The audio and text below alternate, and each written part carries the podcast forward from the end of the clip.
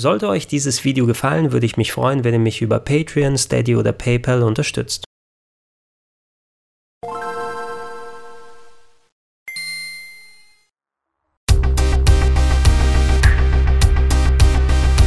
Schönen guten Tag und herzlich willkommen auf rpgheaven.de zu Gregor Tested 13 Sentinels Aegis Rim.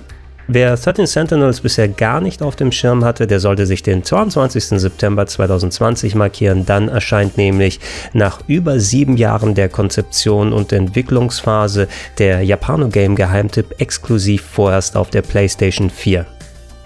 Als neuestes Spiel von George Kamitami, dem kreativen Kopf hinter solchen Vanillaware-Klassikern wie Odin Sphere, Grim Grimoire oder auch Murasama und Dragon's Crown, hat der ungewöhnliche Genre-Mix richtig große Fans gefunden in Japan, als es vor knapp einem Jahr released wurde, nämlich unter anderem Masahiko Sakurai, dem Chefentwickler der Super Smash Bros. Serie und dem Erfinder von Kirby, der 13 Sentinels Aegis Rim als ein Must Play bezeichnet hat für Leute, denen Story wichtig ist.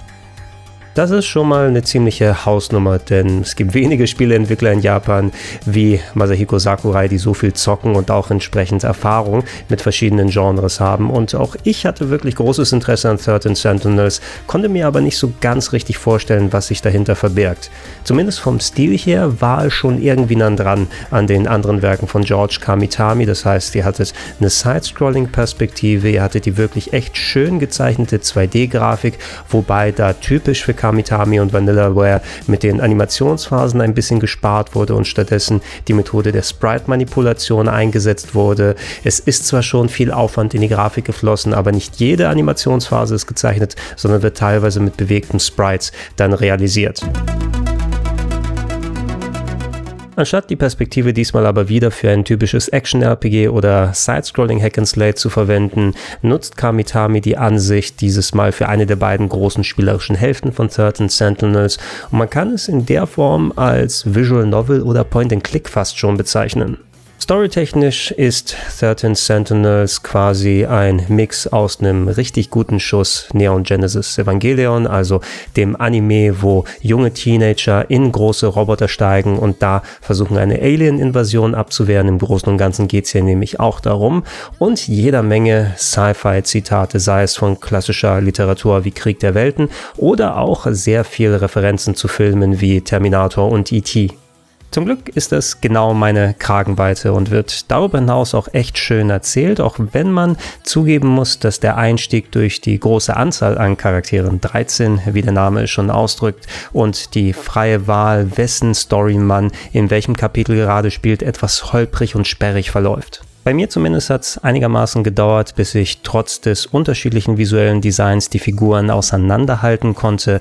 Die nonlineare Natur lässt einem natürlich da viel Freiheiten, mit welcher Figur ich was gerade erleben möchte, aber selbst innerhalb der einzelnen Stories habt ihr sehr viel Varianz, die teilweise in unterschiedlichen Zeitperioden spielen. Manchmal gibt es auch den gleichen Part bei verschiedenen Figuren zu sehen, aber aus anderen Perspektiven. Dann gibt es obendrauf noch eine Flowchart, also verschiedene Abzweigungen, die einzelne Storyparts nehmen können, die man auch auf unterschiedlichen Wegen beschreiten muss, um Storylogs aufzuheben, also Beschränkungen, die einen aufhalten, nicht zu viel von der einen Geschichte zu erleben. Und äh, so ist die Progression versteckt im Spiel, dass ihr nicht einfach euch einen Charakter aussucht und die Geschichte komplett durchpowert, sondern dann kommt ihr irgendwann an eine Sperre, also probiere ich einen anderen Charakter, ich mache einen Kampf zwischendurch und wenn ich mit den Kämpfen nicht weitermachen kann, dann schaue ich mal, welche Charaktere ich noch nicht so weit gespielt habe. Apropos Kämpfen und damit wären wir beim zweiten großen Gameplay-Part von 13 Sentinels, wenn ihr nämlich nicht gerade in den Adventure-Parts unterwegs seid, die, soweit ich sehen konnte von dem, was ich bisher gespielt habe, auch den größten Teil des Spieles einnehmen, dann wird gegen die Aliens rebelliert und zwar in Echtzeitstrategieform mit einem kleinen bisschen Tower Defense drin. In diesen Teilen schaltet das Spiel nämlich auf eine stilisierte Stadtkarte, wo sich ein Turm befindet, der mit einem Zentralcomputer verbunden ist. Und der hat leider seine Abwehrschirme noch nicht oben. Das wissen auch die Aliens, die unaufhörlich dann aus dem Himmel auftauchen oder von anderswo und versuchen, zu diesem Turm hinzukommen. Von den insgesamt 13 Figuren könnt ihr maximal bis zu 6 aktiv in den Kampf ziehen lassen. Die verteilen sich dann um den Turm drumherum und je nachdem aus welcher Zeitperiode eure Figur stammt, steuert sie eine andere Art von Sentinel, also den Mecher, in dem ihr drin steckt. Da gibt es beispielsweise Nahkampfspezialisten, die können zwar keine Gegner in der Luft treffen und haben eine sehr kurze Reichweite, aber wenn sie einmal nah dran sind, haben sie auch richtig Bums dahinter. Dann gibt es natürlich Fernkampfspezialisten, die entsprechend Schlagkraft gegen Weite oder Ablenkmanöver dann eintauschen. Es gibt alles Könner, die so ein bisschen was von den verschiedenen Sachen können und oft ist es wichtig, je nachdem, was für eine Art von Gegner euch entgegengeworfen wird, die richtige Wahl zu treffen, um auch erfolgreich aus dem Kampf rauszukommen.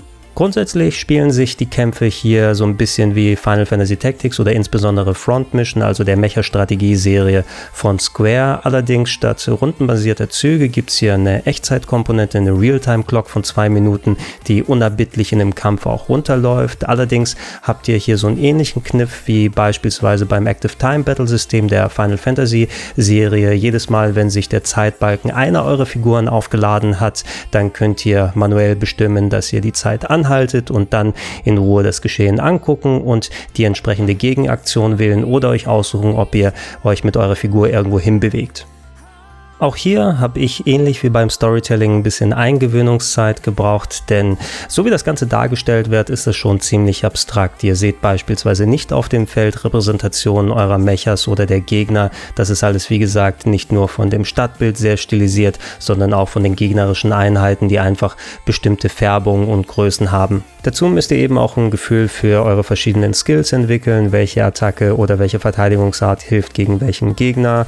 Die Fortbewegung ist je nach Sentinel auch unterschiedlich. Manche sind dann nur auf den vorgefertigten Straßenzügen unterwegs, sodass ihr bedenken müsst, beispielsweise, oh, da ist ein Hochhaus zwischen mir und dem Gegner und da muss ich drum herum laufen und brauche ein bisschen länger, bis ich beim Kontrahenten angekommen bin. Und auch ganz typisch für so ein Strategiespiel ist es, dass die Tutorial-Phase nicht so wirklich enden will. Ich habe bis dato ungefähr die Hälfte aller Storykämpfe durchgespielt und es gab immer wieder eine neue Einheit, die auf eine andere Art angegangen werden musste. Einerseits ist das ganz cool, weil dadurch bleibt die Würze im Kampfsystem. Ihr habt also nicht zu früh ausgelernt und müsst immer wieder vom Neuen antizipieren. Andererseits aber hatte ich auch nicht das Gefühl, dass ich komplett Herr über alle Fähigkeiten bin, sondern ich probiere immer noch ein klein wenig aus und ach, mit der Einheit kann ich das mal machen und stolper mich so ein bisschen durch die Kämpfe, auch wenn ich auf dem normalen Schwierigkeitsgrad, auf dem ich spiele, nicht so wirklich herausgefordert wurde bisher.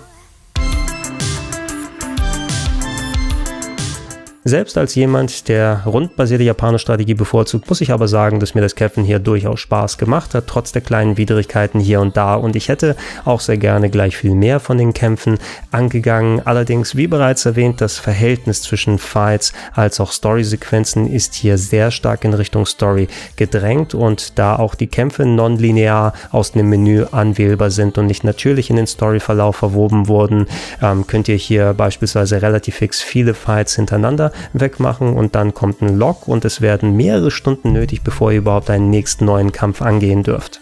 Mit bis zu 30 Stunden Gesamtspieldauer ist das schon ein ordentliches Commitment. Und ich habe für mich zumindest gemerkt, auch wenn ich Spaß hatte am Game, am Storytelling, an der Abwechslung zwischen Point-and-Click-Parts und dem Kämpfen, dass ich nicht für viele Stunden am Stück spielen kann. Normalerweise bin ich jemand, der, wenn er sich in ein Spiel fallen lässt, theoretisch morgens die Konsole anmachen und abends wieder ausmachen kann. Hier hat mich aber das Gefühl nie verlassen, dass es doch eventuell ein Titel wäre, der auf der Switch richtig gut funktioniert hätte. Das soll natürlich nicht heißen, dass 13 Sentinels auf der PS4 fehl am Platz ist, allerdings durch die kleinteilige Natur des Storytellings, während einer Bahnfahrt beispielsweise einen Boss besiegen oder den Storystrang von einem bestimmten Charakter verfolgen, das hätte ideal portioniert werden können und wäre meines Erachtens für das Pacing des Spieles auch sehr, sehr zuträglich gewesen. Abschließend kann ich euch zumindest sagen, dass äh, wenn euch die von mir erwähnten Versatzstücke als auch die gezeigte Footage gefallen hat, dann schuldet ihr es euch fast, 13 Sentinels Aegis Rim eine Chance zu geben, denn so eine Art von Genre-Mix, die hat es bisher noch nicht gegeben und wird es meines Erachtens auch nicht so schnell geben und ich kann schon wirklich nachvollziehen, warum so jemand wie Sakurai im Quadrat dabei gesprungen ist. Kamitami ist vor allem auch jemand, der eine Vision hat und auch wenn es ein bisschen länger dauert, die auch vernünftig umzusetzen weiß und vor allem auch das eher geringere Budget des Titels gut kaschieren kann. Trotz der weniger Animationsphasen sind gerade die Point-and-Click-Parts teilweise richtig wunderschön und eben als jemand, der sowohl Sci-Fi-Filme und Bücher als auch Animes mag, das ist ein wahres Fest, was hier einem präsentiert wird und auch bei den spielerischen Parts, trotz der stilisierten Figuren und der Maps, dass da keine ausmodellierten Mech Mechas oder Gegner zu sehen sind. Das habe ich eigentlich nie wirklich richtig vermisst und es wirkt alles wie aus einem Guss. Einzige Sache, die ich maximal noch erwähnen würde, für die Leute, die ein bisschen geschädigt von Dragon's Crown sind, Kamitami ist auch jemand, der dem Fanservice nicht abgeneigt wird und gerade in solchen Fantasy-Epen wie Dragon's Crown richtig vom Leder gezogen hat, was das Charakterdesign anging. Und auch Aegis Rim ist nicht komplett frei von Fanservice. Es gibt manche Figuren, bei denen das Spandex richtig eng sein muss und die Oberweite richtig groß. Aber im Großen und Ganzen ist es schon halbwegs dezent und jetzt nicht so aufdringlich, wie wir es beispielsweise bei Dragon's Crown gehabt haben. Wenn ihr euch selbst davon überzeugen wollt, 22. September 2020 ist der Stichtag in Deutschland auf der PlayStation 4, hoffentlich später auch mal auf weiteren Plattformen. In meiner Vorabversion sind die englischen Stimmen noch nicht drin gewesen, die werden mit einem Day One Patch for Free für euch alle nachgeliefert, aber auch mit der durchweg japanischen Sprachausgabe bin ich hier sehr gut gefahren. Das passt eben zu dem ganzen Stil und der Art der Geschichte, die erzählt wird und äh, die Texte immerhin sind komplett in Deutsch für euch anwählbar und von dem, was ich sehen konnte, auch einwandfrei und ich habe wirklich da nichts groß zum Beanstanden gehabt.